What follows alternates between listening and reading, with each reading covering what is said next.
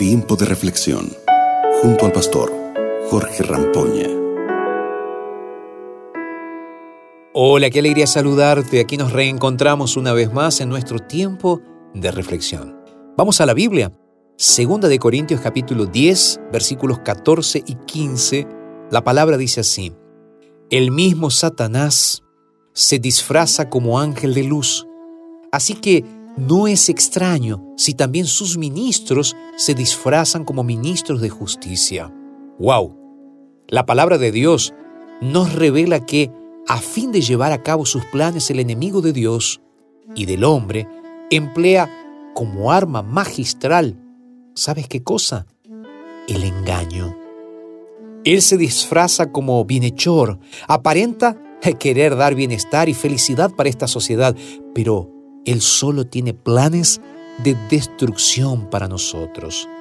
Hay algunos textos bíblicos que me gustaría colocar delante de ti para que pienses en esto.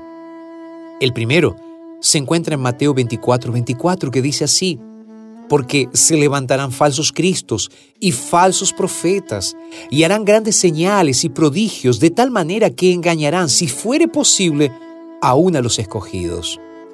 Otro texto de la palabra que se encuentra en Apocalipsis capítulo 12, verso 9, dice, y fue lanzado fuera el gran dragón, la serpiente antigua, que se llama Diablo y Satanás, el cual engaña al mundo entero. Y permíteme regalarte un texto más. Apocalipsis 13, los versículos 11, 13 y 14 dicen así, Después vi otra bestia, un poder demoníaco que hace grandes señales de tal manera que aún hace descender fuego del cielo. Y el versículo 14 termina diciendo, y engaña a los moradores de la tierra con las señales que se le ha permitido hacer. He leído hasta aquí cuatro textos bíblicos que nos revelan que Satanás es el gran engañador. Y fíjate que en todos estos textos inspirados, los elementos en común que aparecen son el engaño y la mentira. Y una de las herramientas favoritas, como ya lo mencioné, del enemigo, de Satanás, del dragón, es apelar a lo milagroso, a lo sensacionalista, a lo espectacular, para deslumbrar los sentidos y seducir nuestro espíritu. La gran pregunta, sin embargo, que debemos hacernos es, ¿quién está detrás de cada manifestación milagrosa cuando aparecen esas manifestaciones? Ya lo dije, este tipo de manifestaciones serán cada vez más frecuentes y Satanás estará por detrás de muchas de estas manifestaciones. Déjame preguntarte algo. ¿Amas la verdad, el bien y la justicia?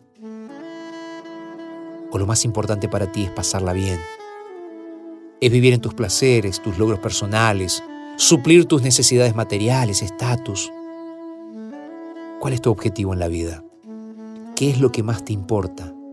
Si lo que realmente te importa es hacer la voluntad de Dios en tu vida, Él hoy te está invitando para que lo que Él te está pidiendo, para que lo que Él te está mandando sea lo más importante para tu vida y para que de esta manera cuando sigues su voluntad, tú puedas encontrarte en una realidad más segura y feliz más allá de esta existencia terrenal.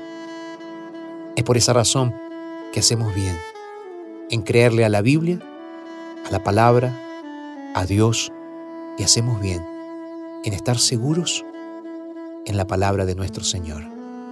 Vamos a orar. Padre, muchas gracias por este momento y gracias por la revelación profética que hoy nos diste.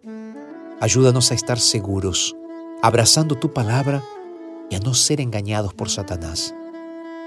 Nos entregamos a ti, Señor, y lo hacemos en el nombre de Jesús. Amén. Que Dios te bendiga grandemente y espero que puedas estar seguro, segura en los brazos del Señor. Un abrazo grande y nos reencontramos en nuestro próximo tiempo de reflexión. Acabas de escuchar Tiempo de Reflexión con el pastor Jorge Rampoña.